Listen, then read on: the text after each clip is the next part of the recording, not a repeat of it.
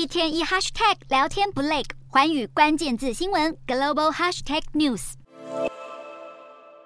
美国前总统川普出席了位在乔治亚州哥伦布市的共和党大会，这也是他在被司法部起诉后首度公开露面。一登场就火力全开，抨击拜登政府以及司法部以三十八项罪名控诉他的起诉书，内容既虚假又荒谬。性格犀利的川普坚称自己遭到起诉是一场出于政治动机的猎巫行动，还直指司法部之所以这么做，是因为川普在民调上大幅领先美国总统拜登。不过，川普毫不畏惧地表示，他绝不会屈服或退缩，并且已经做足准备要将彻底贪腐的拜登赶出白宫。尽管川普官司缠身，但不少专家都认为他会坚持争取共和党提名，并且奋战到底。因为现在看来，他只有当选才能成功脱身。不少外媒分析，过去美国司法部都主张起诉在任总统是违宪的，因此如果川普入狱后却胜选，他可能会以宪政危机为由诉请自己获释。此外，也有部分人士认为，川普也有可能采取一个终极策略，也就是在成功当选之后，以总统职权赦免自己。只是这恐怕会引起一场史无前例的宪政危机。